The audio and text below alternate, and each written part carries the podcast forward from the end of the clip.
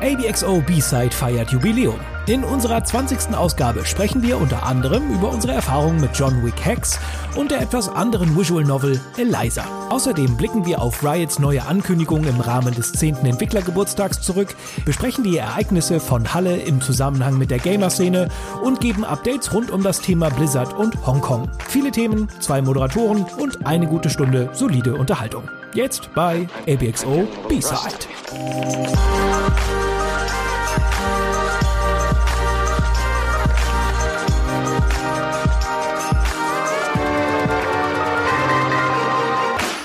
Hallo, guten Tag und herzlich willkommen zu einer neuen Ausgabe von ABXO B-Side mit euren zwei Lieblingsmoderatoren und der Nummer 20. Wir feiern ein kleines Jubiläum. Sebastian ist natürlich auch wieder mit am Start. Hallo Sebastian. Hallo. Ja, krass, 20 Folgen, oder? Das ging irgendwie schnell. Obwohl es Ja. auch irgendwie wieder nicht schnell ging. Es ist schon wieder ein bisschen her, aber 20 Folgen. 20 Folgen finde ich krass. Das ist ein Jubiläum, das ich uns zu Beginn noch nicht zugetraut habe, weil ich auch Hast du das nicht auch schon bei der 10 gesagt? ich glaube Na, ja. ich, ich wusste einfach nicht, wohin diese Reise geht mit dem Podcast. Ich ähm, bin mir immer noch nicht sicher. Ich Das ist mach korrekt. mir, mach mir immer mal wieder Gedanken und äh, überlege, okay, was kann man da noch alles machen? Aber es scheint, dass zumindest ein paar zuhören, nicht viele, aber ein paar. Und das äh, macht mich zumindest zum Teil glücklich. Es sollten noch viel, viel mehr sein. Liebe Leute da draußen, wir haben es immer am Ende gemacht, aber komm, wir machen es jetzt am Anfang. Wenn ihr schon dabei seid, hier diesen Podcast zu hören, dann sagt's euren Freunden, bewertet mal auf iTunes oder auf einschlägigen Podcast-Bewertungsportalen. Äh, das würde uns sehr, sehr freuen und auch ein klein wenig helfen. Ja, vielleicht schaffen wir es dann auch auf die 30, die 40 und die 50. Und du kannst jedes Mal sagen, dass du es nicht geglaubt hättest, dass wir so weit kommen. Das wäre doch toll, oder? Naja, ich bleib auf jeden Fall gespannt, bin froh, dass wir das äh, hier noch machen, in welcher Form auch immer.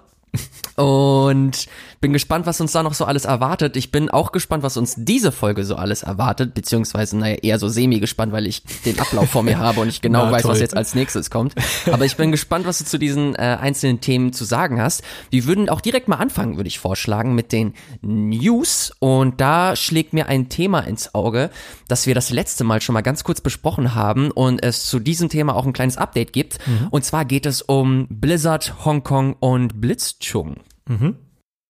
Achso, das war jetzt die Überleitung, dass ich Sebastian, das das ist, das ist dein Insert, ja. Okay, Wir genau. machen das ja nur 20 Folgen, die Nummer. Naja, normalerweise redest du so viel, dass du dann auch die erste News gleich an dich nimmst. Deshalb war ich jetzt gerade so. Nein, äh, genau, wir haben ja letztes Mal drüber gesprochen. Äh, es geht um den Hearthstone-Profi, sagen wir einfach Blitzchung, ja. Der, der ganze Name ist äh, etwas komplizierter für jemanden, der nicht aus der Region kommt. Äh, der, der hatte sich ja nach einem Turnier in einem Interview so positioniert, dass er halt für die Proteste in Hongkong einsteht.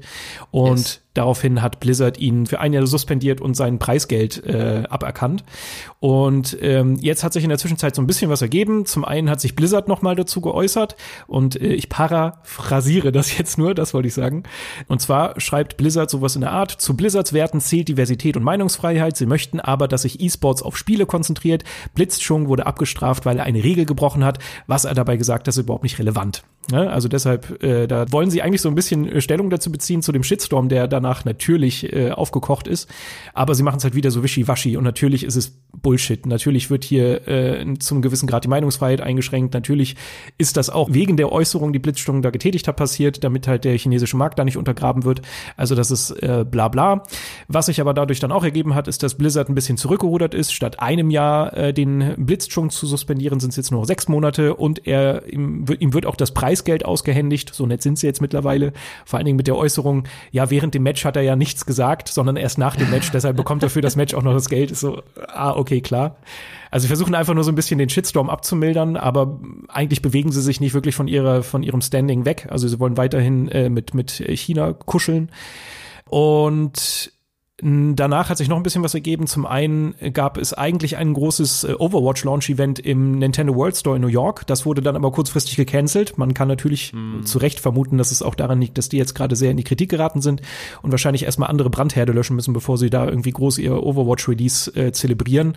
Und ähm, es wird parallel äh, auch noch an einen oder einen Protest organisiert, äh, der zur BlizzCon stattfinden soll. Und äh, das zeigt einfach, dass da extrem viel rumort wird, das, was wir letztes Mal halt noch gesagt haben, so, ne, dass das natürlich macht es Sinn, aus einer wirtschaftlichen Perspektive zu sagen, okay, hey, wir wollen ja diesen Markt nicht untergraben, wir wollen ja weiter da unsere Spiele ausliefern und weiterhin Geld beziehen. Äh, auf der anderen Seite ist es halt einfach ein Arschloch-Move. Und äh, genau das ist halt passiert, dass sich halt die Community beschwert hat, dass sich die Spieler beschwert haben. Äh, sogar Mitarbeiter intern bei Blizzard haben sich stellenweise beschwert. Äh, da wurden dann so, so Sprüche abgeklebt, die irgendwie auf so einer ja. Statue vom, vom Blizzard-Gebäude stehen, wo irgendwie steht, denke global und äh, den zweiten Spruch habe ich vergessen. Jede Stimme zählt, glaube ich. Jede Stimme auch. zählt genau. Das wurde irgendwie so überklebt von Mitarbeitern, was natürlich auch ein deutliches Zeichen ist. Ähm, ja, ey, Blizzard haben sich damit keinen Gefallen getan, glaube ich. Ja. Ich finde es aber auch ziemlich cool, wie jetzt die Community vor allem auch reagiert. Du hast ja die Proteste gerade angesprochen und ich glaube, äh, bin mir nicht zu 100% sicher, aber ich hoffe es einfach mal, dass dieser Overwatch Launch Event auch deswegen gecancelt wurde, weil deswegen oder weil dafür auch Proteste angekündigt waren dass das nicht einfach nur, okay, wir feiern jetzt Overwatch auf der Switch, was by the way richtig scheiße ist. Mhm, das mir ganz kurz äh, darauf äh, angeguckt und holy moly, nee, äh, spielt's bitte auf Konsole oder PC weiter. Aber unabhängig davon äh, sollen wohl auch da sich erste ähm, ja erste Leute angemeldet haben, die dagegen vorgehen wollten oder dagegen einfach protestieren wollten, was sie da mit, äh, mit Hongkong, China und Blitzchung abgezogen haben. Und das finde mhm. ich cool, dass da einfach eine Bewegung stattfindet, nicht nur äh, auf so eine Art und Weise, sondern vielmehr auch auf Social Media, dass äh, Leute ganz klar äh, Stellung beziehen und äh, Blizzard klar machen, dass das einfach äh, ein Move für die Wirtschaft, aber gegen die Menschheit war oder gegen den Menschen an sich oder gegen die Werte des Menschen. Mhm. Und dass das äh, sie jetzt so äh, mit konfrontiert werden, finde ich gut und deswegen finde ich das auch mega spannend jetzt zu sehen, wie das auf der BlizzCon laufen wird. Das ist so das, das Heiligste von äh, Blizzard jedes Jahr, dass sie da noch sich nochmal mega abfeiern, sei es mit neuen Releases, neuen Ankündigungen, mit ihren Spielen, mit ihren Fans und da eine gute Zeit haben wollen. Und wenn sie da das allererste Mal so richtig Gegenwind bekommen, nicht nur von der Presse, nicht nur vom Internet, sondern auch von ihren eigenen Reihen, äh, während sie auch gleichzeitig sowas wie Diablo 4 ankündigen, was sehr wahrscheinlich der Fall sein wird. Da wird es interessant zu sehen sein, ob das jetzt mit so einem Release oder so einer Ankündigung wie Diablo 4, dass das halt eher unter, untergeht oder dass da halt ordentlich stunk gemacht wird um Blizzard mal vor Augen zu halten, was da, was da eigentlich die letzten Wochen passiert ist. Mhm. Ja, wie gesagt, ich finde so in letzter Zeit, wenn man sich so äh, das anschaut, was alles so passiert ist, geht's Blizzard irgendwie nicht so gut. Also auch die letzte BlizzCon war ja schon ein ganz schöner Reinfall, weil sie da ja eigentlich nichts groß angekündigt haben. Dann dieser Aufstand wegen äh, den, dem ja, Diablo Mobile, ich habe schon wieder vergessen, wie es heißt. Diablo Immortal war das. Ah ja, genau. Und äh, dann gab's ja auch noch die ganze Interna, dass Leute gegangen sind und dass der Activision immer mehr die, die Züge übernimmt bei Blizzard. Und hm, ist halt krass, weil Blizzard war halt sonst immer so ein, so ein, so ein guter Player, sage ich mal, in der Games-Branche, aber so mehr und mehr bröckelt, finde ich, so ein bisschen das Image. Und das ist natürlich jetzt ein weiterer ja, Stoß, was diese, diese Marke betrifft. Deshalb auf der einen Seite traurig, auf der anderen Seite halt mega cool, dass halt genau das passiert, was wir letztes Mal auch gesagt haben, so dass halt viele Leute da äh, gegen angehen, stunk machen und äh, dass deshalb dann auch so eine wirtschaftlich getriebene Entscheidung halt dann doch noch mal irgendwie angegangen werden muss, automatisch von, von den Geschäftsführern. Müssen wir auf jeden Fall weiter beobachten. Ich bin auch gespannt, was dann bei der BlizzCon passiert. Wäre halt geil, wenn sie halt wirklich mit so einem, mit einem Zeichen einfach auf die Bühne gehen und einfach mal Stellung beziehen und nicht so halbgare Entscheidungen treffen wie, ja gut, der ist jetzt raus aus dem, aus dem Geschäft für ein Jahr und äh, er bekommt kein Preisgeld und ja, er bekommt doch Preisgeld und er ist auch nicht mehr ganz raus, sondern nur so zur Hälfte. Das ist so nix, nix halbes, nix ganzes. Aber glaubst du, dass es realistisch ist, dass das passiert? Ich weiß es nicht. Das wäre, also wenn ich es irgendjemandem zutrauen würde, dann wäre es Blizzard, zumindest von ein paar Jahren noch, weil ja. sie einfach so der, sie waren so der Rock'n'Roll Publisher. It's mhm. done when it's done. So, das haben sie quasi groß gemacht und keine Ahnung, ich finde es jetzt aus, aus heutiger Perspektive schwierig zu beurteilen, weil, wie du es eben gerade schon gesagt hast, dieser Activision-Einfluss, der ist ganz klar bemerkbar dass äh, vor allem auch super viele Stellen gestrichen werden, aber CEOs da ganz groß absahen. Und was ich auch krass finde, da habe ich erst kürzlich mit jemandem darüber gesprochen, dass ja gerade bei Heroes of the Storm echt viel, ähm, echt viel dezimiert wurde, dass viele Leute gekündigt wurden, unter anderem auch Social Media Manager und so weiter und so fort. Mhm. Und dann kurz danach, glaube ich, Social Media Manager für Overwatch oder so gesucht wird. Und das da nicht intern, und da hat sich wohl irgendjemand äh, dazu geäußert, der unter den äh, Leuten war, der gekündigt wurde und auch Social Media Manager wurde und erst dann im Nachgang erfahren hat, okay, man sucht da offensichtlich eine Stelle, die er äh, vorher in diesem Unternehmen innehatte und statt intern erstmal zu suchen und dann zu gucken, okay, mhm. wer wird rausgefiltert und wer nicht, wird einfach ein, äh, ein knallharter Cut gemacht und noch mehr extern gesucht. Also ich habe das Gefühl, dass intern gerade so null auf auf Menschen geachtet wird, auf auf die auf die Einzelbedürfnisse oder Einzelschicksale und einfach nur knallhart Geschäft nach Schema F gemacht wird und zusehen, dass schwarze Zahlen ge äh, gemacht werden und nicht nur schwarze Zahlen, sondern möglichst hohe schwarze Zahlen, ohne halt Sensibilität aufzubauen für das eigene Personal und damit damit fällt's, äh, es fällt dir halt irgendwann auf die Füße und sei es entweder mit mit irgendwelchen Leuten, die sich dann nochmal im Nachgang großartig darüber beschweren oder halt irgendwann mit solchen fragwürdigen Entscheidungen wie jetzt hier mit mit Hearthstone und und Blitzchung. Ja, äh, gut, dann würde ich sagen, lassen wir äh, das mal mit Blizzard und gehen über leider zu einem anderen nicht so schönen Thema. Und äh, zwar werden die meisten von euch das mitbekommen haben, es gab ja einen, äh, einen Attentat in Halle. Und äh, danach ist leider auch noch was passiert, was wiederum ein bisschen dafür gesorgt hat, dass so die ganze na, wie, wie haben sie sie genannt, Gamer-Szene mit in das ganze Thema hineingezogen ja. wurde. Also um das nochmal kurz zusammenzufassen, am äh, 9. Oktober ähm, hat ein Attentäter zwei Menschen erschossen in Halle, äh, hat weitere verletzt und wollte eigentlich eine Synagoge stürmen, aber das hat Gott sei Dank nicht geklappt. Genau, das war der Vorfall, der passiert ist. Äh, die Motive sind auf jeden Fall rechtsextremistisch und der, der, der besondere Twist an dem ganzen Ding ist halt, dass der Täter gleichzeitig die Tat auch noch auf Twitch live übertragen hat. Und äh, Twitch, das werdet ihr jetzt auch alle kennen, ist halt ja nun mal hauptsächlich eine Plattform, auf der äh, Videospiele übertragen werden, also live übertragen, live gestreamt werden. Da ist schon das erste Mal so, dass, dass man so ein bisschen die Parallele zum, äh, ja, zur, zur Videospielszene sieht.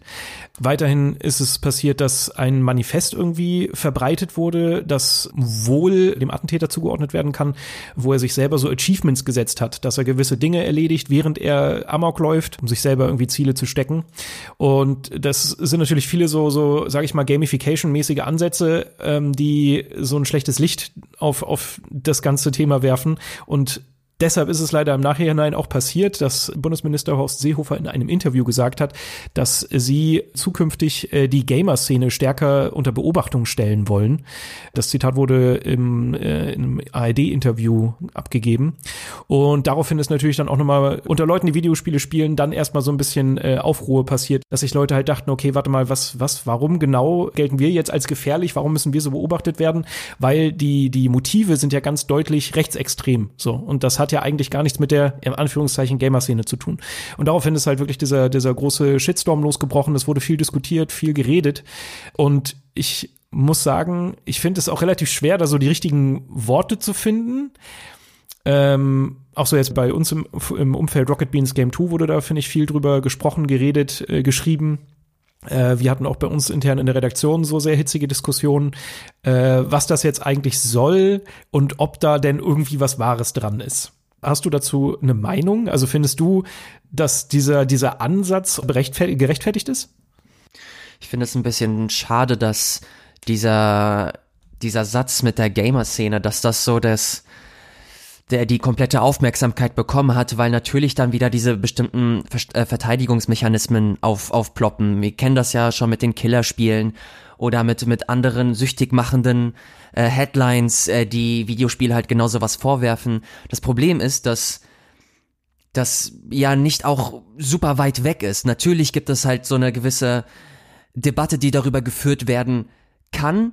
Und ich finde auch, dass äh, so jemand wie Horst Seehofer, das ist halt echt schwierig, so jemandem halt irgendwie Recht zuzusprechen. Mhm. Aber ganz ehrlich, vielleicht ist es gar nicht mal so verkehrt, mal Videospiele auch in dieser, aus dieser Perspektive sich mal näher anzuschauen und zu gucken, weil wenn man sich andere popkulturelle äh, Medien oder, oder andere Sportarten sich anschaut, sowas wie Fußball, äh, sowas wie Metal, das sind halt alles so, so du hast da eine Grundlage für was, Marzia für was Martialisches, da ist halt so eine gewisse ähm, nicht nicht Gewalt, ich möchte nicht Gewalt sagen, sondern vielmehr so eine so eine aufgepumpte Luft.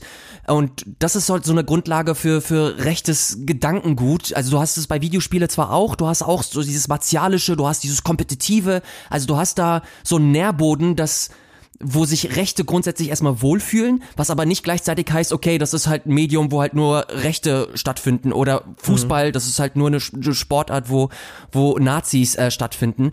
Der Unterschied zwischen Metal, zwischen Fußball und, und Videospiele ist, dass beim Musik, dass bei Sport, dass da eine ganz klare Bewegung gegen rechts stattfindet. Die Leute, sei es die Veranstalter, sei es die Fußballclubs, sei es die Musiker, die sprechen sich ganz klar gegen rechts aus und man weiß ganz genau, okay, hier sind Rechte einfach nicht willkommen. Zumindest im, im Konsens. Wenn du dir Videospiele anschaust, das erste, wenn du Politik und Publisher googelst, ist, wir wollen nichts mit Politik zu tun haben. Es wird keine Stellung bezogen, es wird nicht gesagt, ob, ähm, ob man das jetzt cool findet oder ob man das jetzt schlecht findet. Natürlich geht man davon aus, dass man das schlecht findet, aber allein die Tatsache, dass das nicht exkludiert wird, dass das nicht angesprochen wird, gibt automatisch eine, eine Hintertür für die Leute, die halt Bock auf diese, diese Gedanken haben und das in ihr Hobby mitnehmen wollen. Und es ist auch mittlerweile klar, dass es diverse Spiele gibt. Ich weiß nicht, es gab vor ein paar Wochen, gab es einen super äh, guten Artikel äh, von Dom Schott, unseren lieben Kollegen, der bei Spieletipps einen sehr ausführlichen Artikel über Mordhau geschrieben hat. Ich weiß nicht, ob du, äh, ob du das Spiel mal äh, gespielt hast oder kennst. Und da ist es halt auch krass, wie rechtsversifft dieses Spiel mittlerweile ist und dass diese Leute einfach normale Spieler aus diesem Spiel wegdrängen und sich normale Spieler nicht mehr wohlfühlen, online Mordhaut zu spielen, weil irgendwelche Leute Hitler modden, das zur Verfügung stellen und darunter halt irgendwelche Sprachsamples von Goebbels runter runtermischen. Und dann hast du halt eine Online-Lobby, die halt voll mit dieser Mod ist oder von solchen Leuten. Und dann hast du halt irgendwann auch keinen Bock mehr und denkst dir, okay, what the fuck, wenn du das, wenn du das ansprichst, wirst du von allen niedergemacht. Hm. Und denkst du dir, okay, what the fuck, was, was, was geht hier ab? Hier wird nichts, hier wird nichts geregelt, hier wird nichts reguliert, Entwickler geben einen Fick drauf, weil, sorry, aber es ist halt leider so, weil das vielleicht zum einen zu viel ist, äh, dass den Entwicklern über, über den Kopf steigt oder die Entwickler vielleicht auch gar nicht so den, den Bock haben, sich dazu zu investieren. Und das sind alles so Sachen, wo ich mir da denke, auch wenn du dir, keine Ahnung, die, äh, die Twitch-Chats von, von, großen, von großen Streamern anschaust oder, keine Ahnung, die Online-Lobbys von Overwatch. Es ist, es ist so toxisch und so, so versifft stellenweise von, von ekelhaften Leuten, dass man sich vielleicht doch mal die, die Frage stellen muss, okay, wie ist es denn da wirklich und ist da halt wirklich was dran und vielleicht sollte man sich das einfach mal näher angucken. Hm. Deswegen, ich kann auch verstehen, dass da jetzt so eine, diese Abwehrhaltung stattfindet und sagt, okay, warum werden jetzt wieder verdammt nochmal Videospiele ähm, in den, ins, ins Fadenkreuz gerückt. Das ist im Endeffekt natürlich immer noch kein Videospielproblem, sondern ein Problem mit Nazis. Wir haben immer noch ein Problem mit Nazis. Das Problem ist halt nur, dass Videospiele gerne von Nazis instrumentalisiert werden. Hm. Und solange das der Fall ist, solange das Fakt ist, und es ist leider Fakt, wir müssen, wir dürfen uns dann nichts vormachen, ist das immer noch eine Diskussion, die man führen muss. Man muss mit Publishern reden, man muss mit Entwicklern reden, man muss auch eine Sensibilität an, äh, für Spieler schaffen, dass das nicht cool ist, dass man ganz klar Stellung bezieht, dass man ganz klar sagt, dass das einfach nichts in diesem Medium zu tun hat und dass wir das einfach nicht haben möchten. Und solange das nicht passiert, wird das leider immer wieder vorkommen, wird es immer wieder Leute geben, die das, ähm, die das instrumentalisieren werden, die das für ihre Zwecke nutzen, ausnutzen werden. Und das ist dann einfach letzten Endes nicht nur schade für uns, sondern schade, schade fürs Medium und für, für die Außenwirkung. Hm. Ja, ich finde es halt immer schwierig, ähm, wenn du so eine, so eine Äußerung hast wie jetzt hier von Horst Seehofer. Äh, na natürlich regen sich da erstmal Leute auf, ne? Weil ich finde, das klingt halt so sehr verallgemeinernd. Wenn man das erstmal hört, dann ist man Absolut. so, okay, warte mal, wie, hä? Was haben wir, in Anführungszeichen, denn jetzt damit zu tun? Ja. Und ich finde halt, dass es einfach nicht gut geäußert ist, was er vielleicht, ist halt die Frage. Viele sagen oder werfen ihm ja auch vor, dass das so eine, so eine Nebelkerze ist, einfach etwas, was er vorwirft, um von den eigentlichen Missständen abzulenken, dass halt ne, die ganze rechtsradikale Szene einfach nicht gut im, im Griff gehalten wird. Ähm, und deshalb wird einfach schnell sich jemand anderes auserkoren, auf den halt gehetzt wird, so in der Art. Ja. Und das macht's halt immer so schwer, finde ich, wenn du so eine Äußerung hast. Aber wie du es schon sagst, es ist natürlich schon was Wahres dran. Ich weiß halt nicht, ob Gamer-Szene in Anführungszeichen dafür das richtige Wort ist, weil es ist halt nun mal alles, was ähm, auch so mit Community-Bildung im Internet zu tun hat. Du hast halt einfach mhm. viele Möglichkeiten, dich im Internet zu vernetzen. Es wurden ja auch für dieses Attentat wohl selber äh, Kommunikationskanäle wie 8chan äh, herausgestellt, aber wohl auch Discord und Telegram, über die äh, sich dann unterhalten wird und versammelt wird. Und ich glaube, dass da natürlich auch, keine Ahnung, Spieleforen, äh, Chats, Videospiel-Communities irgendwie zuzählen, die man halt gut beobachten muss und gut durchforsten muss, um halt sowas zu verhindern. Ähm, ich glaube einfach nur, dass die Art und Weise, wie es halt geäußert wurde, nicht die beste war. Aber an sich finde ich auch, dass da durchaus was Wahres dran ist. Also, dass man da wirklich mal ein bisschen drauf achten muss. Und ich finde, das, was du, was du gesagt hast, fand ich, unterstreicht das sehr schön, äh, was wir ja auch schon öfter thematisiert haben und passenderweise jetzt ja auch gerade mit Blizzard hatten, dass einfach Spieleentwickler und Publisher sich selten irgendwie politisch positionieren. Und ich finde das nach wie vor ist einfach eine riesengroße Schwäche, weil du kannst dich davon nicht freimachen. Äh, keine Ahnung, wenn ich jetzt an The Division zurückdenke, das, das erste, das ist ja auch so ein bisschen in, in die Kritik geraten, weil viele von den Gegnern äh, farbige waren. Und du kannst einfach, egal, selbst wenn du als Entwickler das gar nicht möchtest, wenn du dahinter gar keine Message hast oder das, keine Ahnung, du, du designst einfach ein Spiel, aber selbst darin versteckt sich irgendwo immer eine gewisse Art von Politikum.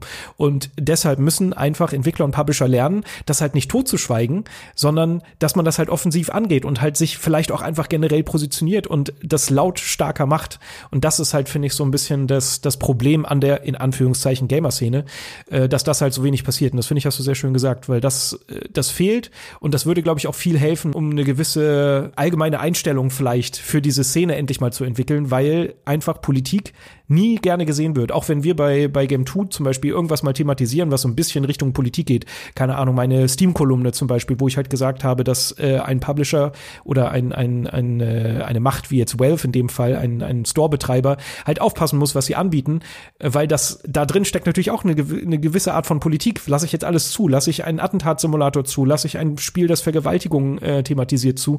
Das, das trägt halt einfach eine gewisse Message nach außen. Und dafür wurden wir dann auch wiederum stellenweise kritisiert in den Kommentaren, weil ganz viele Leute das nicht wollen, weil da gleich so eine Abwehrhaltung kommt, so nein, es darf bloß nicht politisch werden. Und das ist halt falsch, das dürfen wir halt nicht machen, weil dadurch kommen wir immer wieder so ein bisschen in Verruf. Und ich glaube, wenn man sich da einfach generell stärker positionieren würde, und damit meine ich nicht nur wir Spieler, wir Journalisten, sondern halt eben auch die Publisher und die Entwickler, dass sie davor halt nicht so eine Angst haben. Äh, das würde, glaube ich, einfach dem Ganzen viel, viel besser tun. Und dann wäre wahrscheinlich auch so eine Diskussion gar nicht so, ja, eklatant und nicht so explodiert, wie sie jetzt wäre. Und vielleicht wäre auch so eine Abwehrhaltung gar nicht so die erste Reaktion, die man hätte, wenn man einfach sich generell ein bisschen öfter mit so einem Thema beschäftigen würde. Es ist halt schade, dass das halt zu so einer sehr krassen Verallgemeinerung gekommen ist. Du hast das ja beim ich, ich ziehe diese Vergleiche immer ganz gerne, weil das halt so am, am greifbarsten ist. Beim, beim Fußball sagst du ja auch nicht, die Fußballszene, die, die muss man sich mal genauer äh, anschauen. Ja, ja. Äh, es, sind, es ist nicht die Fußballszene, es, ist, es sind Teile der Fußballszene, es sind stellenweise Systematiken der Fußballszene. Und beim das gleiche hast du bei, bei Spielen halt auch. Bloß, das haben wir jetzt beide äh, schon unterstrichen, dass halt im, im Videospiel, im Videospielkosmos sowas nicht gerne gecallt wird. Und mhm dass das leider, es ist leider auch echt niederschmetternd, wenn du große Banner beim, beim Fußball siehst oder ganz klare Messages bei, bei Musikern, dass das bei, bei Videospielen nicht gemacht wird, weil natürlich so die Gefahr besteht, dass man das wirtschaftliche Interesse so neben äh, hinten anstellt, was man auch natürlich macht und vielleicht auch die Gefahr besteht, dass man Leute vergrault. Aber ey Leute, das machen doch andere auch. Also es, es, ich, ich verstehe es nicht, dass es gibt ja schon Beispiele, wo das halt gemacht wird und trotzdem gucken alle gerne Fußball und trotzdem hören sich alle gerne Musik an. Warum ist das nicht bei Videospielen möglich? Warum ist es da nicht möglich, Klarstellung zu beziehen und zu sagen, diese Menschen, die sind nicht willkommen. Unsere Spiele, natürlich sind sie politisch bei Division. Du kämpfst da ums fucking weiße Haus, Alter. Was geht? Was zum Teufel? Und das sind alles so, so Sachen, wo ich mich immer wieder dabei ertappe, dass ich einfach komplettes Unverständnis für solche Entscheidungen, für solche Äußerungen einfach habe. Mhm. Und da ist es einfach, ja, wie jetzt, jetzt fangen wir uns an zu wiederholen, aber es ist wichtig, dass wir, ich nehme mal jetzt speziell die Journalisten. Ich merke auch immer wieder, also natürlich merke ich das auch bei mir, dass sobald ein politisches Thema auftaucht, dass ich erstmal mich unwohl fühle, dass ähm, on air vor der Kamera vorzutragen oder sei es auch hier nur im Podcast. Letzte letzte Ausgabe mit mit der mit der Hongkong Geschichte. Mhm. Ich glaube, das hat man mir auch angemerkt. Ich war ich habe geschwommen wie sonst was. Ich wusste einfach nicht mit dieser mit dieser Thematik umzugehen und konnte das auch meiner Meinung nach auch nicht so geil vortragen und und kommentieren. Und das ist für mich einfach nochmal ein Zeichen für mich dass ich da auch nochmal ansetzen muss, dass, äh, dass Journalisten nicht nur Produktjournalisten sind, sondern sich mit der Materie auseinandersetzen, sich mit Politik auseinandersetzen und versuchen, diese zwei diese zwei Bereiche miteinander zu kombinieren, um das halt auch so gut es geht für halt Spieler aufzubereiten, damit Spieler sich auch einen noch besseren Überblick verschaffen können, noch besser sich ein Bild darüber machen können und das noch besser verarbeiten können und im besten Falle auch noch besser ein Zeichen gegen solche Leute setzen können, weil das ist halt leider auch so ein auch so ein Ding. Ich merke das, ich merke das bei mir und ich fühle mich da nicht wohl und ich will mich da wohler fühlen und das ist einfach ein Appell an mich selber, den ich hier auch nochmal in diesem Podcast äh, unterstreichen und aufnehmen möchte, dass das einfach auch von von dieser Seite halt besser sein muss. Nicht nur von Publisher-Seite, nicht nur von Spielerseite, sondern man sollte sich da vielleicht auch an die eigene Nase packen. Ja, gut. Äh, dann würde ich sagen, jetzt haben wir jetzt haben wir die schweren Themen äh, mehr oder weniger abgehackt. Äh, gehen wir mal weiter zu Riot Games.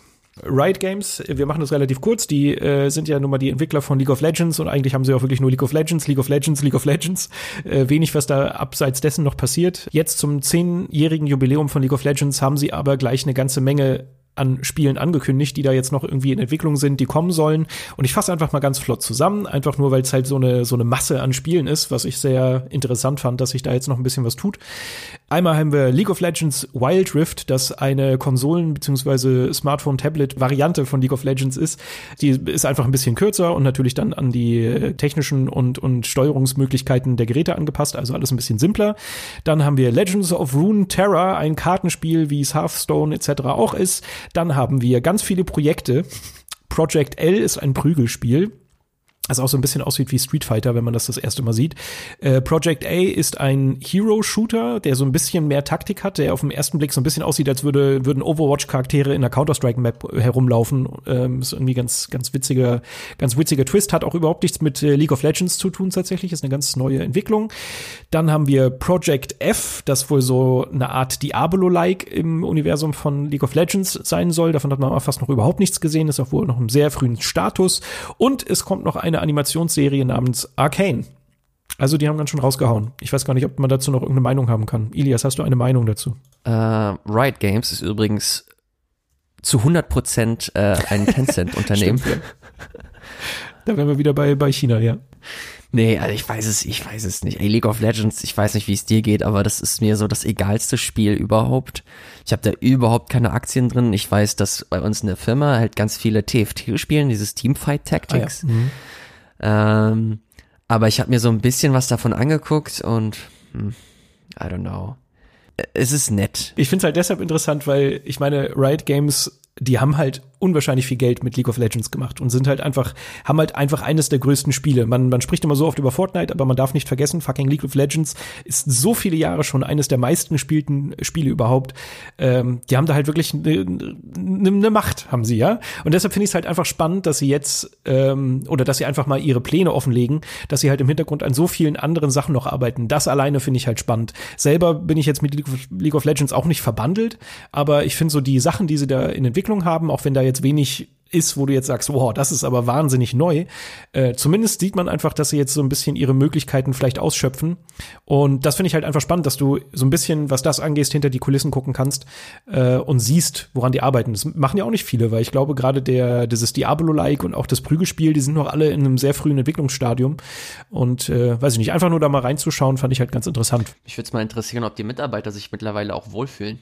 Äh, ja, da gab es ja auch so ein bisschen Entwicklung in letzter Zeit, ne? Äh, da gab's, oh echt? Ich, das habe ich tatsächlich gar nicht mitbekommen. Gab es noch mal einen Kotaku-Bericht, wo äh, wohl auch Mitarbeiter befragt wurden, dass da wohl relativ viel äh, umgestellt wurde, dass es da jetzt wohl langsam Formen annimmt und wieder cool. angenehmer sein soll zu arbeiten. Viele Probleme halt auch angegangen wurden und jetzt auch im Rahmen von diesem zehnjährigen Jubiläum haben sie halt relativ viele Videos veröffentlicht und ein Video war auch eins, das so ein bisschen die Entwicklerinnen in den Vordergrund gerückt hat. Und das finde ich ist ja auch ein, zumindest ein Zeichen. Also bestimmt ist da noch einiges im Argen, bestimmt arbeiten die da noch oder müssen viel an vielen Punkten arbeiten. Aber äh, zumindest ist es schön zu sehen, dass da auch so ein bisschen Besserung in Sicht ist. Ja, nice. Ich bin mit, wie gesagt, ich bin mit Riot Games bin ich nicht so, bin ich nicht so wirklich drin und ähm, finde es zwar cool und interessant, äh, vor allem, weil die, weil sie sich halt ganz offensichtlich versuchen, jetzt einfach breiter aufzustellen. Also League of Legends ist zwar schön und gut und ist natürlich deren äh, Cash Cow Nummer eins, aber jetzt zu sehen, dass sie jetzt auch so eine Art Counter-Strike machen wollen oder jetzt mehr so in Richtung Kartenspiel auch gehen möchten, das zeigt einfach, dass sie versuchen, einfach noch mehr aus der, aus der Position zu schöpfen, die sie, die sie gerade innehaben. Und ob das funktioniert, ähm, I don't know. Ich finde tatsächlich die Animationsserie ganz spannend, weil ich mich äh, generell freue, wenn große und vor allem auch stylische Spiele oder Spielemarken halt weiter versoftet werden, indem halt coole Serien gemacht werden. Das Castlevania-Ding auf Netflix ist halt das beste Beispiel. Das mochte ich mhm. unheimlich gerne oder mag es unheimlich gerne. Und da äh, lässt mich solche News immer wieder hoffen, so insgeheim mein größter Traum, dass halt so eine kleine Zelda-Animationsserie in Form von, von so einem Ghibli-Style halt tatsächlich mehr erscheint. Wenn das kommt, holy moly, ich bin, ich, ich flieg zum Mond oder und wieder zurück. Ja, man muss doch sagen, dass die sieht auch gar nicht so schlecht aus. Das ist, man hat nicht viel gesehen. Es waren nur echt zwei, drei Bilder, aber äh, ich fand so den Artstyle ganz nett. Wer weiß. Cool. Lass uns weitermachen mit der nächsten News. Und zwar habe ich hier stehen, Jan Böhmermann initiiert Initiierungsverfahren gegen Coinmaster.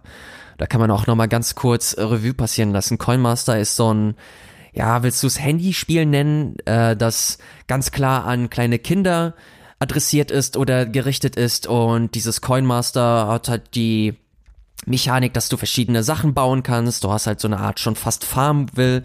Du kannst äh, verschiedene ähm, Dörfer aufbauen, du kannst die Dörfer von, von Freunden invadieren und äh, dafür hast du halt verschiedene Währungen zur Verfügung und äh, hast deine Coins und natürlich hast du dann auch so, so Glücksspielmechaniken drin, wo du neue Coins dann nochmal akquirieren kannst. Wenn du im Glücksspiel keine, keine großartige, kein großartiges Glück hast, kannst du dir Coins auch nochmal kaufen. Also wie, wie, wer sich ansatzweise mit Mobile-Spielen beschäftigt hat, der kennt das Prozedere. Bei Coinmaster ist es halt besonders frech, weil du halt einfach original eine Slotmaschine vor dir hast hm. und einfach auf gut Glück schaust, äh, was, äh, was für Coins oder wie viel Coins du bekommst. Und das ist so ein Ding, das hat sich Jan Böhmermann ange, angenommen, beziehungsweise äh, seine, seine Autoren im äh, Neo-Magazin Royal vom 10.10. Mhm. Und da haben sie dazu aufgerufen oder haben erstmal die Sachlage erklärt und wie unfassbar frech und gemein und, und ekelhaft es ist und die Zuschauer dazu aufgerufen, weil das Neo-Magazin bzw. die Autoren können nicht äh, Beschwerde einreichen an die BPJM, sondern vielmehr äh, Privatpersonen, glaube ich. Ich bin mir da ehrlich gesagt nicht so hundertprozentig sicher. Also ich glaube, es muss von Beamten oder Ämtern kommen. Das ist, glaube ich, die Schwierigkeit, genau. Genau, und äh, Zuschauer können sich an ihre jeweiligen Behörden richten und äh, diese werden sich im besten Falle dann auch an die BPJM richten. Mhm. Und da ist es jetzt so weit gekommen, dass die BPJM wohl so viele Beschwerden bekommen hat, dass jetzt ein Antrag gestellt wurde. Mhm. Und das wird sich jetzt tatsächlich angenommen in einem Verfahren, und da wird entschieden, ob das Ding jetzt jugendgefährdend ist oder nicht, was sehr gut ist, aber gleichzeitig auch unfassbar frustrierend, weil Sebastian, eigentlich ist das unser Job. eigentlich ist das unser Job. Ja, dachte ich mir auch so, ey, stellenweise, das ist halt immer das Problem. Ich finde, dadurch, dass man diesen, diesen Mobile-Markt tatsächlich gar nicht so behagt, ja, mhm. entgeht mir sowas halt auch einfach immer. Ich weiß tatsächlich ja. nicht so richtig, was da abgeht. So was im, im ähm, Blockbuster-Segment oder Indie-Segment passiert, das hat man schon immer mehr in den Augen. Äh, aber das, äh, ja, es rutscht einem immer so durch. Und man denkt sich dann auch ganz oft, keine Ahnung, was äh, letztens hatte ich auch, äh, wie heißen die denn? Ah, so ein YouTube-Kanal, der diese Harry Potter-App äh, analysiert mhm. hat. Ja. Äh, Ultralativ, genau, Ultralativ ja, heißen die, ja, machen auch ja. sehr gute Videos. Und da dachte ich auch so, ey, schade, es ist so ein gutes Thema, hätte mir mal auch auffallen oder einfallen können. Aber es geht einem immer so durch die Lappen, weil man halt so beschäftigt mhm. ist mit diesen anderen Spielen. Ja, schade, aber wenigstens macht's einer. Muss man ja auch so sehen. Das ist halt nur, es ärgert mich. Es ärgert mich, weil, naja, man ist dann halt doch in diesem, in diesem Sumpf des Alltags gefangen. Man bekommt ein neues Spiel, man versucht das Spiel zu bewerten, aber halt so wirklich journalistisch zu arbeiten, das kommt halt leider viel zu kurz. Das habe ich vorhin halt kurz, kurz äh, erwähnt. Mhm. Man muss halt einfach viel sensibilisierter sein für, für genau solche, für so, genau solche Geschichten. Sebastian, wir müssen uns anstrengen. ja, aber wie du schon sagst, halt nebenbei da auch noch so ein Auge drauf zu haben, ist immer gar nicht so einfach. Ähm, das soll jetzt gar keine Ausrede sein, äh, aber da müsste man wahrscheinlich einfach generell ja, sich, sich ein bisschen umstrukturieren und Fokus nochmal woanders setzen oder vielleicht auf andere Themenfelder halt auch nochmal setzen. Wir sind da halt so sehr in unserer Spirale gefangen von, äh, keine Ahnung, wir reden live auf dem Sender über aktuelle Spiele oder wir reden in der Folge Game 2 über aktuelle Spiele. Aber dass halt nebenbei halt auch spannende Dinge passieren, da muss man halt immer noch ein bisschen ein Auge drauf haben. Aber das ist manchmal halt nicht so einfach. Liebe Zuhörer, wenn ihr ganz viel Geld habt, könnt ihr ABXO monatlich Geld geben. Und jetzt stellt euch vor, so wir könnten uns, wir könnten uns genau solchen Themen explizit widmen. Also wir würden halt nur so ein Shit machen. Stellt euch das mal vor. So, jetzt checkt euch, jetzt checkt noch mal ganz kurz eure Bankbilanz und guckt mal, ob das machbar ist und dann schreibt uns mal. Und dann gucken wir mal, was wir da machen können. So. Was erwartest du? So, wir jetzt? haben 20 Folgen, Sebastian. Jetzt muss so langsam der Rubel rollen. Jetzt mal im Ernst. Oh Gott, ja. Hm? Ich, äh, ja. Ich, ich, ich, ich frage mich halt, was du, was du erwartest, was jetzt für E-Mails kommen. So, ich habe auf meinem Konto 2300 Euro. Gut. Davon gebe ich euch 30 Cent. Nehme ich. Ich nehme ja, jeden dann, einzelnen Cent. okay. Äh, ja, ey, das ist, es ist natürlich echt nicht so einfach. Es ist, ähm, ich finde, in unserem Feld gibt's halt so, so eine Art von Berichterstattung einfach sehr wenig und das ist schade. Und ja, davon sollte es halt aus, aus, aus gutem Grund auch, ne? Es ist halt einfach sauteuer, sowas, ja, ja, genau. sowas zu machen. Und du musst dich einem Thema stellenweise, du musst bedenken, du hast da zwei Redakteure, die müssen sich einen Monat lang eigentlich nur diesem Thema sich widmen und Recherche betreiben, mit Leuten sprechen. Auf der anderen Seite könntest du diese zwei Redakteure auch dazu veranlassen, jede Woche einen Bericht zu einem aktuellen Spiel zu, zu bringen. Und das würde sich halt auch klicken. Ja, ja, es gibt halt da so viele Stolpersteine, auch wenn du zum Beispiel für ein Thema recherchierst oder äh, einem Thema hinterher bist und sich dann herausstellt, okay, shit, da ist doch gar nicht ja. so die Geschichte hinter und du hast einfach mal ein, zwei Wochen für die Katz äh, ja. recherchiert. Also ich hatte auch schon für Game 2 äh, einen Beitrag mal geplant, den ich jetzt nicht näher ausführen will, wo ich halt auch schon wirklich mit Leuten geredet habe, wirklich viel Arbeitszeit äh, reingesteckt habe und dann im Nachhinein hieß es, ja, nee, sorry, wir wollen da nicht drüber sprechen. Und dann saß ich da und hatte kein Thema. Äh, auch das kann also passieren. Willst du, willst du das Thema aber irgendwann noch mal be behaken? Ist halt die Frage, ich brauche halt äh, dann auch wirklich die Gesprächspartner, die mir jetzt abgesagt haben. Also beziehungsweise ich habe nicht genug Gesprächspartner bekommen. Äh, und deshalb ist es schwer. Und ich weiß auch nicht, wann soll ich jetzt noch mal die Zeit dafür finden, die noch mal anzuschreiben, um zu schauen, ob es verjährt ist, ob sie jetzt drüber reden wollen. Also es ist einfach ein schwieriges Thema. Also ich glaube, das ist wahrscheinlich eher gestorben tatsächlich. Kann halt passieren. So, liebe Zuhörer, und jetzt stellt euch vor, Sebastian hätte das Geld, um sich monatlich nur um dieses eine Thema zu kümmern. Und dann wäre am Ende ein richtig geiler Beitrag, der da stehen würde und den ihr euch anhören könntet bei ABXO. Wie krass wäre das bitte? Das erinnert mich, äh, was du gerade erzählt hast, erinnert mich an eine äh, Podcast-Folge, die ich jetzt vor kurzem gehört habe. Äh, Reply All sagt ihr jetzt, glaube ich, was, oder? Mhm, mh. ähm, ich weiß nicht, genau, ich weiß nicht, ob das äh, unsere Zuhörer schon äh, kennen. Äh, Reply All ist ein ist ein Podcast-Format von, von Gimlet Media, ein unheimlich cooles äh, und tolles Podcast-Unternehmen, das sich halt komplett auf journalistisches Storytelling fokussiert hat. Also da bekommt man halt äh, journalistisch cool aufbereitete äh, Stories. Und Reply All ist ein Format, das sich rund um die Netzkultur dreht. Und da äh, ist das passiert, dass der Moderator von irgendeinem Scammer aus Indien angerufen wurde aus einem Callcenter und mitbekommen hat oder gesagt bekommen hat, dass sein iPhone infiziert ist oder sein Handy, sein, sein Notebook infiziert ist und dass er dringend zurückrufen muss, um zu schauen, ähm, dass man diesen Virus wieder runterbekommt. Und er hat natürlich sofort gerafft, dass das ein Scam ist, aber er hat da zurückgerufen und hat diese komplette Geschichte verfolgt. Irgendwann ist er nach Indien geflogen und er hat versucht, äh, dieses, dieses Callcenter hochzunehmen. Und ähm, unabhängig davon, super coole, interessante Sendung, unbedingt anhören, eine Empfehlung von mir. Aber da ist mir auch nochmal klar geworden, äh, was für eine krasse Unterstützung erst einmal von deinem Arbeitgeber brauchst, hm. was für ein, äh, dass du einfach ein bestimmtes Budget brauchst, dass du Expertise brauchst, dass du vor allem auch ein Team brauchst, das dir den Rücken stärkt, dass so eine Art von Story überhaupt erst zustande kommen kann, wenn du diese, wenn du diese Ressourcen erstmal bei dir hast, aber wenn das, wenn du das hast, wenn dieses Investment getätigt wird, können so geile, interessante, schöne Geschichten entstehen. Und dass das im Videospielform leider noch viel zu selten passiert, macht mich echt traurig. Und Sebastian, wir müssen das ändern. Liebe Zuhörer, ja. checkt eure Bankbilanzen. Du sagst das viel zu oft. Lass das, lass das. Du, hast, ja, du machst diese schöne, diesen schönen Grundton kaputt. ja, ja, nee, also, aber es stimmt. Aber es ist natürlich, ähm, auch, auch, wie gesagt, eine Frage von der Ausrichtung, weil wir jetzt, das lässt gerade, finde ich, ein bisschen Rocket Beans und Game 2 so unter einem schlechten Stern dastehen. Das ist ja auch nicht so. Also wir haben ja auch schon stellenweise nee, das, Formate das machen dürfen, die halt so mehr in die journalistische Richtung geht. Das passiert natürlich nur seltener, weil wir aber halt auch in so einem Tagesgeschäft drin sind, dass das nicht erlaubt. Du bist ein Teil von einem Live-Sender, der halt 24-7 bestückt werden muss, zum Großteil zumindest.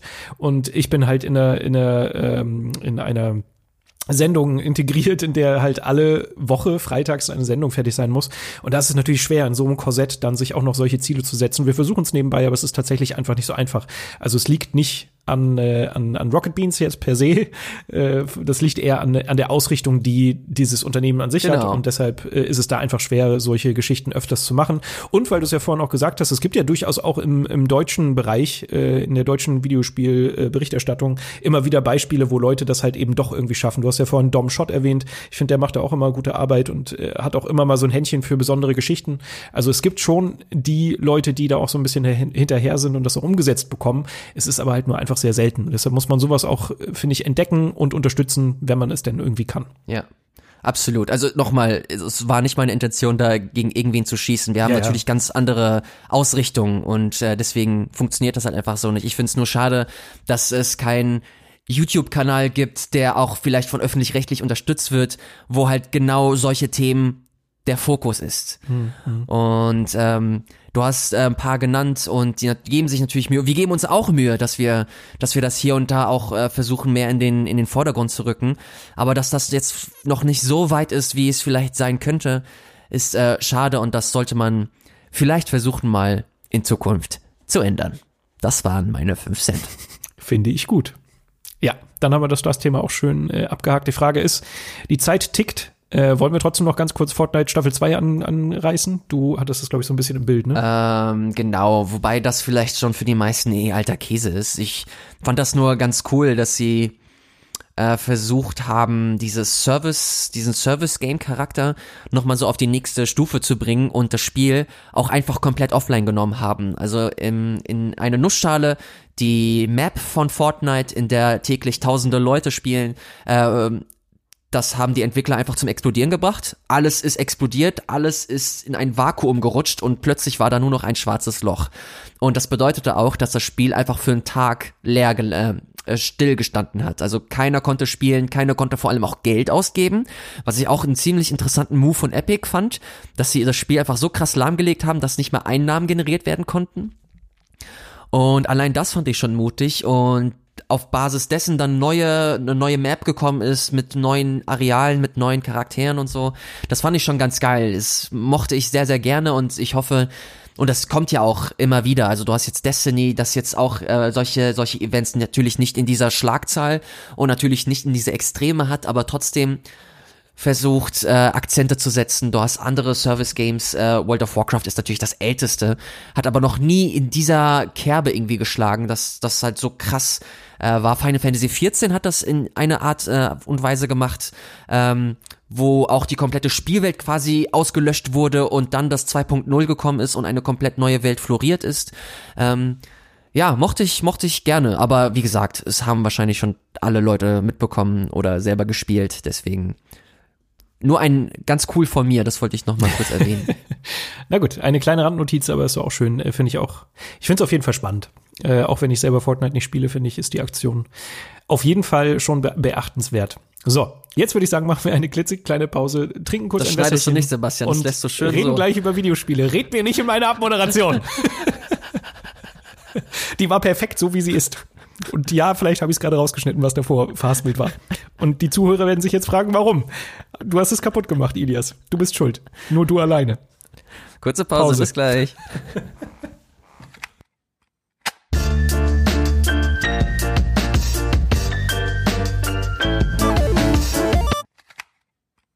Was haben wir zuletzt gespielt? Das ist eine sehr, sehr gute Frage. Vielen Dank fürs Fragen. Ich habe unter anderem Death Stranding gespielt. What? worüber ich kein einziges Wort sagen darf. Och, ähm, Doch, äh, bald gibt's aber mehr, genau. Dazu habe ich John Wick Hex gespielt. Das ist ein kleines PC-Spiel von Mike Bethel entwickelt, beziehungsweise seinem kleinen Studio. Und da ist der Name Programm. Man spielt John Wick, aber nicht in einem krassen Actionspiel, wie man es vielleicht erwartet, à la Call of Duty oder Battlefield, sondern in einem schönen, feinen, aber sehr charmanten Entschuldigung, ich musste kurz aufstoßen. Das lasse ich alles so drin. Die Rache. in so einem kleinen rundenbasierten Spiel. Also man kann sich das so ähnlich vorstellen wie bei XCOM, dass du deinen John Wick hast und dass du so verschiedene Hexfelder hast und dass du halt Stück für Stück John Wick so nach vorne, nach vorne klickst und während, während du nach vorne schreitest und wie so eine Art Schachfigur versucht dir, äh, dich deinen Weg so Richtung Ziel zu bahnen, kommen neue Gegner und sobald ein neuer Gegner auftaucht, freeze die äh, freeze das Spiel ein, also es friert alles ein und du kannst dann erstmal schauen, okay, was willst du als nächstes unternehmen? Willst du weiter voranschreiten? Willst du dich ducken? Willst du sofort die Offensive ergreifen und ihn erschießen? Und da wird nochmal klar, du hast ganz oben so einen Zeitstrahl und der macht dir nochmal, äh, der unterstreicht nochmal, dass die wichtigste Währung Zeit ist. Alles, was du machst, kostet Zeit und da kannst du stellenweise auch entscheiden, wenn du äh, dich ducken möchtest, kostet das eine gewisse Art von gewisse Sekunden. Währenddessen siehst du aber auch schon, was dein Gegner plant. Er will dich erschießen. Und dann kannst du sehen, dass diese Zeit, du hast dann zwei Zeitstrahle und diese überlappen sich dann ständig. Und du siehst dann, während du dich duckst, das kostet äh, fünf Sekunden, will dein Gegner dich schon erschießen und das dauert nur zwei Sekunden. Das bedeutet, während du dich duckst, wirst du schon angeschossen. Das bedeutet, dass diese, äh, dass diese Aktion, die du gerade machen möchtest, vielleicht nicht so die smarteste ist. Und deswegen kannst du dann nochmal abwägen, okay, will ich dann doch lieber was anderes machen, was weniger Zeit kostet und weniger schädlich für mich ist. Und so musst du Stück für Stück gucken, wie du John Wick äh, steuern möchtest. Und wenn du das alles richtig machst, wenn du smart bist, wenn du da dein Gegnerfeld und dein Spielfeld gut lesen kannst, kannst du so geile Kettenreaktionen dann irgendwann ähm, auslösen, dass du dich halt wirklich fühlst, auch wenn es halt null Action basiert ist, also nicht diese typischen Action-Formeln hat, fühlst du dich am Ende dann doch wie fucking John Wick. Und das fand ich, das fand ich ganz, fand ich ganz geil. Es ist nicht perfekt, es ist ein bisschen hakelig, es ist stellenweise ein bisschen schwierig, sich die ähm, das Spielfeld genau anzuschauen. Äh, dadurch, dass es halt auf dem PC ist, hatte ich auch ein bisschen Schwierigkeiten, äh, mich mit mit Maus und Tastatur irgendwie zurecht zu ähm, finden. Aber nach einer Zeit hat's funktioniert. Es hat seine Schwächen, aber ich hatte die zwei Stunden, die ich bisher gespielt habe, hatte ich echt eine, eine gute Zeit mit gehabt. Das ist ein schönes kleines Ding. Sehr schön. Ja, ich hatte es ja auf der Gamescom noch gespielt, wo ich ja auch mit äh, Mike Bethel gesprochen habe. Und ich glaube, wir haben ja auch so ein kleines Interview-Schnipselchen äh, gezeigt. Also nachdem ich das gespielt habe vor Ort, war ich auch so ein bisschen neugierig, äh, weil ich das erst nicht so richtig auf dem Schirm hatte und auch so den Stil nicht so richtig schick finde. Jetzt hat sich das un mein Kollege Christoph angeschaut. Und was tatsächlich, was ich so am, am ja, traurigsten finde, ist, dass du, also als, als ich bei diesem Anspieltermin war, hat mir der Mike noch erzählt, so, okay, pass auf, du spielst das jetzt. Und dann natürlich hat das relativ wenig von der Ästhetik von so einem John Wick-Film zu tun, aber im Nachhinein gibt es diese, diese Replay-Funktion, die dann alles so ein bisschen stylisch darstellen soll. Und dann ist es halt doch so, als hättest du gerade einen, einen coolen Actionfilm gesteuert. Und äh, auch das hat halt leider nicht so ganz hingehauen. Äh, wenn man sich diese, diese Wiederholungen anschaut, dann sind die auch super hakelig. Du siehst halt, wie die Gegner und auch John Wick äh, in so ja, hexagonal immer so zickzack laufen müssen. Und weiß nicht, das kommt halt irgendwie alles nicht so zusammen. Das finde ich halt irgendwie so schade, weil da hätte ich mir gewünscht, so ein bisschen mehr das Gefühl von den Filmen hätten sie doch einfangen können. Äh, Ach, krass, ich habe das gar nicht mitbekommen. Ich wusste gar nicht, dass das diese Option gibt. Ja, das musste ich tatsächlich Chris äh, auch irgendwann zeigen, weil das irgendwie gar nicht so richtig, sage ich mal, beworben wird im Spiel. Ich wusste es halt nur, weil Mike mir das äh, vor Ort gesagt hatte, äh, dass es halt, wenn du fertig bist und du dann, glaube ich, diesen Endscreen bekommst von dem jeweiligen Level, ist irgendwo eine Taste, wo du halt sagen kannst, Wiederholung anschauen oder irgendwie Ah, sowas. okay. Aber lohnt sich halt nicht, weil es sieht leider echt nicht so schick aus. Das ist Ja, immer so. der Art, der Artstil ist, glaube ich, auch ein bisschen, der polarisiert. Ich finde den ganz, ich finde den ganz okay. Ich finde den ganz, ganz, ganz hübsch, aber ist jetzt auch kein, ist jetzt nichts, was man eigentlich mit John Wick suggeriert oder vielleicht gefällt es dem einen oder anderen auch einfach nicht. Also ich kann das schon vollkommen nachvollziehen. Er ist nicht zu 100% smooth und, und glatt. Er hat da schon seine, vielleicht auch gewollten Ecken und Kanten. Also äh, ging mir jetzt gerade gar nicht um den Artstyle per se, sondern wirklich eher so um die Aufmachung, die Inszenierung. Das, das schon irgendwie nicht so richtig gut zusammenpasst. So ein hexagonales Strategiespiel, äh, jetzt zum Film gegenübergestellt, der halt so krass auf Action gebürstet ist, ist halt schon, ist halt auch ein mutiger Move, muss man sagen. Für mich ist es nicht, glaube ich, nicht ganz so zusammengekommen, wie ich es mir gewünscht hätte. Aber äh, ah, ich, ich weiß nicht. Also mir hat das schon, mir hat das schon sehr getaugt. Ich hatte echt eine gute Zeit mit und ich hatte auch schon einige Parallelen zu, jo zu John Wick. Also ich habe mich ähm, schon dabei ertappt, wie ich einfach Bock hatte, so den nächsten Action-Move zu, zu planen und, und weiter mich da so reinzufuchsen. Es hat, auch wenn es vielleicht den Anschein macht, aber auf mich hatte es jetzt nicht die Wirkung, ach, das ist jetzt so ein seichtes Ding und mal schauen, sondern das hatte immer noch so eine gewisse, es hat so einen gewissen Nervenkitzel immer noch. Es ist jetzt nicht, wie gesagt, es ist jetzt kein Call of Duty Battlefield oder so, aber dass sie mit dieser Formel dann trotzdem so ein, so ein Spiel gemacht haben, das hat mich neugierig gemacht und als ich dann gespielt habe und ich dann gemerkt habe, okay, es ist nicht ganz einfach reinzukommen und man muss sich man muss open-minded an diese ganze Geschichte gehen. Mhm. Und wenn man das macht, dann wird man, glaube ich, echt eine, eine gute Zeit haben. Also wenn du es noch nicht ausprobiert hast, mhm. dann äh, check das gerne mal aus. Äh, vielleicht äh, bleibst du bei deiner Meinung und für dich ist es halt einfach nichts. Aber ich finde, man sollte, wenn man Lust auf John Wick hat, dem Ganzen zumindest eine Chance geben. Ja, nee, also sollte jetzt auch nicht so harsh klingen. Also ich habe es halt wirklich nur die Demo gespielt auf der Gamescom, die fand ich auch äh, echt ganz gut. Aber halt über echt ganz gut reicht's glaube ich auch nicht hinaus. Und jetzt, was ich gesehen habe, hat mir halt noch mal so einen zusätzlichen Dämpfer äh, verpasst. Aber mal gucken, vielleicht probiere ich es mal aus und äh, bilde mir noch mal eine allge allgemeine Meinung. Gut, ähm, du hast ein Spiel, das unter Embargo steht, worüber du nicht reden darfst. Ich habe auch ein Spiel, das ich in den vergangenen Tagen sehr viel gespielt habe, über das ich nicht reden darf das aber sehr gut ist. Äh, worüber ich dann vielleicht das nächste Mal reden darf. Ähm, dann habe ich aber noch zwei andere Spiele gespielt. Über das eine kann ich auch wirklich gar nicht viel sagen. Das nennt sich Eliza. Das ist ein äh, Visual Novel und ich habe ein Stündchen oder so gespielt. Geht um so eine so eine relativ dunkle Zukunftsvision, hat so ein bisschen was von äh, Black Mirror, wo du eine du hast eine App entwickelt beziehungsweise eine künstliche Intelligenz, die äh, haben so äh, also es hat eine Firma entwickelt und die haben so Beratungsstellen aufgemacht und diese künstliche Intelligenz ist sowas wie ein Psychiater, eine eine KI, die äh, quasi Beratungsgespräche führen soll. Und äh, diese Firma hat aber das so aufgebaut, dass du halt nicht mit einer künstlichen Intelligenz reden sollst, sondern die stellen sich Leute ein, die halt dann dir gegenüber sitzen, also wenn du jetzt da in diesen äh, zu dieser Beratung hingehst, dann sitzt du einem Mensch, einem Mensch gegenüber, der aber wirklich nur, der du hast so eine Augmented oder diese Person hat so eine Augmented Reality Brille auf, die wirklich nur die Sachen äh, erzählt, die diese KI vorgibt. So zumindest das Konzept. Also du wirst quasi von einer künstlichen Intelligenz beraten, weil du gewisse psychologische Probleme hast. Das ist die Ausgangslage äh, in dem Spiel. In dem Spiel übernimmst du die Rolle von ähm, oh Gott, ich hoffe, sie heißt Eliza, ich bin mir gerade gar nicht sicher, äh, die äh, genau diese Rolle halt übernimmt. Also du bist der, der menschliche Stand-in für diese KI und berätst Leute, die halt da äh, zu Besuch kommen. Ich habe leider noch nicht weit genug gespielt, deshalb kann ich gar nicht viel darüber sagen. Ich finde nur das Konzept schon an sich so spannend, dass ich mir das halt unbedingt kaufen musste. Äh, wie gesagt, eine Stunde gespielt. Ich finde das Writing ist cool. Ich finde das Setting ist total spannend und ich hoffe, da entwickelt sich noch ein, äh, eine ganze Menge. Äh, ich bin jetzt gerade zu so einem ersten kleinen Twist gekommen, den ich jetzt an der Stelle noch nicht verraten will, aber es ist auf jeden Fall so, dass diese Eliza ähm, irgendwas mit diesem Unternehmen auch zu tun hat. Also sie, beim Anfang wirkt es so, als wäre es relativ zufällig, dass sie diesen Job angenommen hat, aber irgendwas ist da wohl doch noch passiert im Hintergrund. Und ähm, ja, ich muss sagen, das hat mich jetzt soweit gereizt, äh, dass ich da sehr gespannt drauf bin, wie die Geschichte weitergeht. Ich hoffe, dass ich da bald wieder Zeit finde, da weiterzuspielen. Ich, ich sehe gerade, dass das von Zachtronics ist. Genau, aber das ist, glaube ich, nur quasi gepublished. Also entwickelt ist das von jemand anderem. Dem Namen habe ich jetzt aber gerade auch nicht im Kopf. Oh, echt? Weil die ja das, das großartige Magnum Opus gemacht haben. Oh, sagt mir gar nichts. Also Sektronics sagt mir was, aber. Ja, du hast, du hast 100 pro mal ein Gift davon gesehen. Das ist dieses Spiel, wo halt so alle Mechaniken so ineinander greifen und so eine Art Bandarbeit ist. Ich weiß nicht, wenn du das mal kurz googelst, du wirst, wirst du, ah, das wirst du 100 ja, pro schon mal gesehen Seite haben. Von, von, von äh, Sektronics. Ja, stimmt. Vor allem sind sie auch dafür bekannt, dass ihre Spiele echt nicht so lange dauern.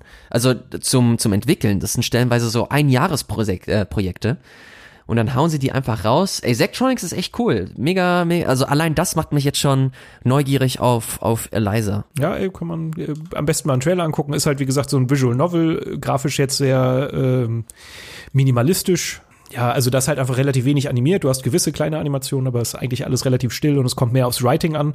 Aber dadurch, dass das Writing cool ist, äh, kann man sich das auf jeden Fall, gerade wenn man interessiert ist an so Visual Novels, äh, auf jeden Fall mal anschauen. Ich finde es äh, bis jetzt sehr vielversprechend. Gibt's aber nur für den PC, oder? Genau, bis ah, beziehungsweise ich habe es letztens im, im Switch Store gesehen. Also für Switch oh. finde ich das ist auch sehr verlockend. Ich habe es leider zu spät gesehen, sonst hätte ich es mir wahrscheinlich auch für die Switch geholt. Ähm, cool. Kann man sich, glaube ich, auch da anschauen. Das war Spiel Nummer eins. Äh, also ah, du hast noch mehr, okay. Genau, das kann man sich angucken und einfach nur ein kleiner Nachklapp zu letztem Mal. Du hast ja über Untitled Goose Game gesprochen, das habe ich mir auch ja. direkt im Anschluss gekauft und auf der Switch ein bisschen gespielt. Ich muss sagen, ich habe äh, sehr viel Spaß. Ich finde es sehr gut. Natürlich ist es total charmant, genau das, was du gesagt hast. Ich will das jetzt nicht nochmal nachplappern. Ähm, ich habe so ein, zwei kleine Sachen, die mich so weiß ich nicht, also ich, ich kann es noch nicht komplett genießen. Also ich, verli ich, ich verliere mich jetzt nicht in der Spielwelt oder so, das, was bei mir jetzt zum Beispiel bei Hitman schon passiert, weil du halt einfach ein, ein sag ich mal, ein größeres Spielfeld hast, ja. Also Hitman ist halt so diese, diese die riesengroßen Karten und alles greift ineinander. Die verschiedenen Charaktere haben so ihre Abläufe und du kannst Dinge hören und keine Ahnung. Also es ist einfach ein riesengroßes Spielfeld. Bei Untitled Goose Game ist es natürlich alles ein bisschen kleiner, ist ja klar, ist ja auch ein kleines Indie-Game. Ähm, das Einzige, was ich so ein bisschen schade finde, ist, dass diese Ziele, die du vorgegeben bekommst, ähm, die verraten dir immer genau, was passiert.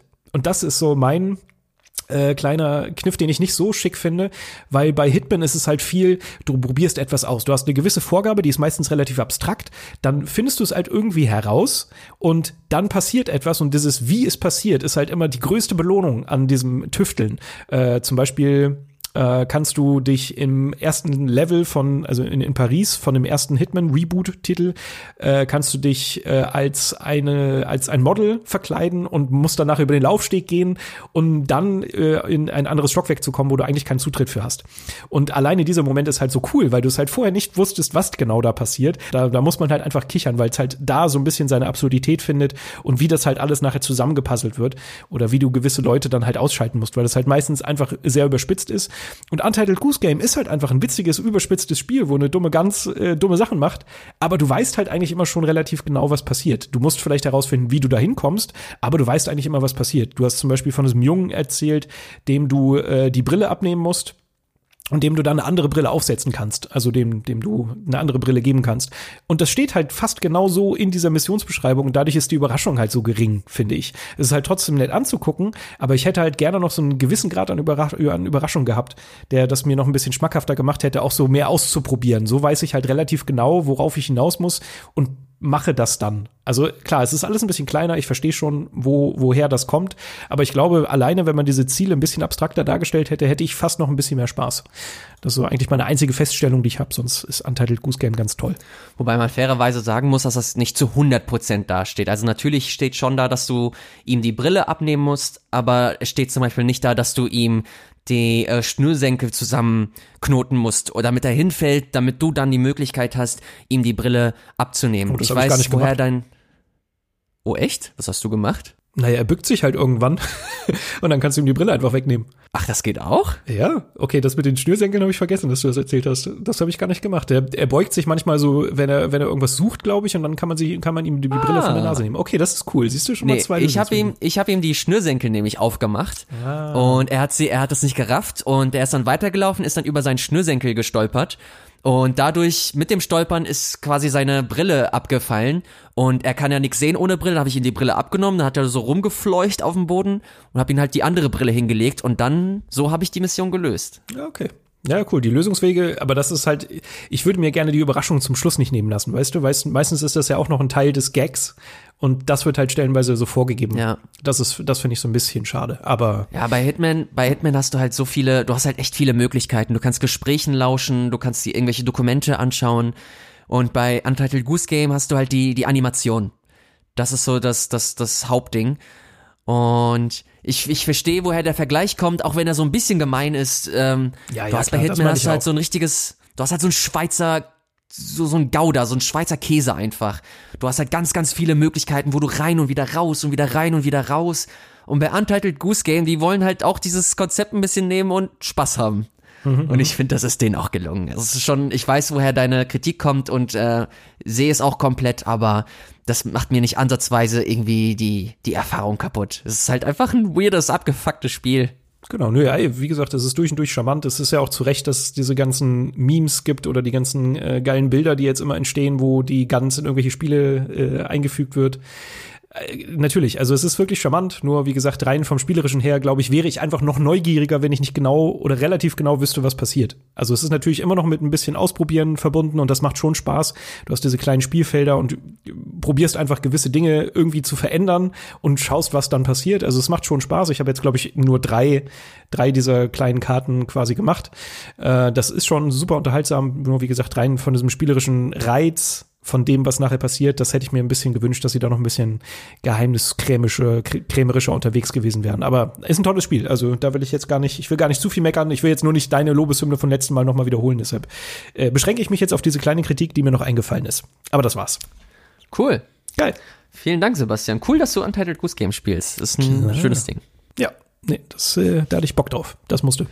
So, ob dieses eine Spiel, das Sebastian gerade spielt, auch cool ist oder Death Stranding, das werden wir beim nächsten Mal erfahren, lieber Freunde, wer das wieder heißt. ABXO B-Side Ausgabe Nummer 21. Natürlich mit euren zwei besten Freunden Sebastian Tützak und Elias Alaui. Ja.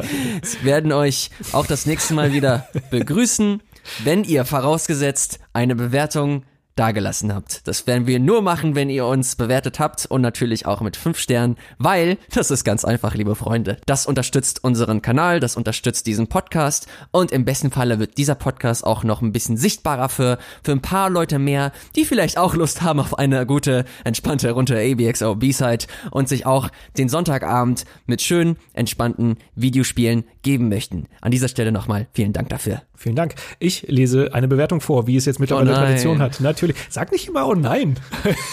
Als wäre das schlecht. Du hast so viel Werbung gemacht. Du hast gesagt, die sollen Leute Geld zuschicken. Dann finde ich das sehr harmlos, dass ich einfach nur eine ja, 5-Sterne-Bewertung vorlese. Das, du hast einen Punkt, den gebe ich dir. also, das äh, Herbie hat geschrieben. Ich muss auch gleich dazu sagen, das ist übrigens, äh, es ist keine neue geschriebene Bewertung eingekommen. Äh, ich muss jetzt was? quasi die zweite vorlesen. Freunde, was ist da los? Was ist denn da los? Komm, bewerte, bewerte, bewerte, nachdem dieser Podcast vorbei ist. Okay, ich höre auf. Genau, das Herbie hat geschrieben. Ja, geil, da habe ich Bock drauf. Punkt, Punkt, Punkt. Ich weiß nicht, woher dieses Zitat kommt. Und die, die, der, der Text lautet, ihr zwei versüßt mir gerade das Pendeln und Autofahren. Die Themen und eure Diskussionen sind spannend, rundum gelungen. Macht bitte weiter so. Geil. Vielen Dank, das Herbie. Machen wir gerne. Vielen Dank für deine fünf Sterne. Aber so viel zur Bewertung und äh, Werbung. Ich würde sagen, wir machen Feierabend. Ja, Vielen, vielen Dank, Sebastian. Vielen Dank, liebe Zuhörer. Vielen Dank, lieber Ilias. Macht's Ilias, gut. Hast du super gemacht. Und bis zum nächsten Mal, wenn es wieder heißt AVXO B-Side. Tschüss. Jetzt wär's ein Jingle. Ciao. AVXO B-Side. Wir brauchen so einen geilen Ansager, der das immer wieder macht. AVXO B-Side. Das müssen wir auch in jedem Bumper machen, in jedem kleinen Jingle zwischendurch. AVXO B-Side. Ich bin Vielleicht schon dabei, Cliff zu schreiben. Ja.